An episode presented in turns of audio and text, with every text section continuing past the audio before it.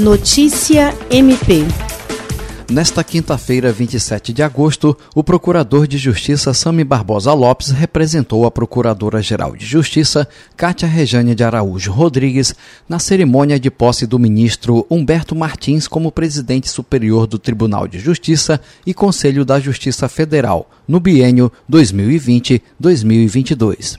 Em razão da pandemia da Covid-19, a cerimônia, realizada na sala do Pleno do STJ em Brasília, teve a presença de pessoas limitada, mas contou com a participação de diversas outras autoridades por videoconferência. Em seu discurso, Humberto Martins prometeu fazer uma gestão participativa e de valorização dos servidores e destacou ainda que outros dois pilares de sua presidência serão o compromisso com a sustentabilidade e com a transparência. A cerimônia de posse contou com a presença do presidente da República, Jair Bolsonaro, e do vice Hamilton Mourão do presidente do Supremo Tribunal Federal, ministro Dias Toffoli, dos presidentes do Senado, Davi Alcolumbre, e da Câmara dos Deputados, Rodrigo Maia, do Procurador-Geral da República, Augusto Aras, e do presidente da Ordem dos Advogados do Brasil, Felipe Santa Cruz. Jean Oliveira, para a Agência de Notícias do Ministério Público do Estado do Acre.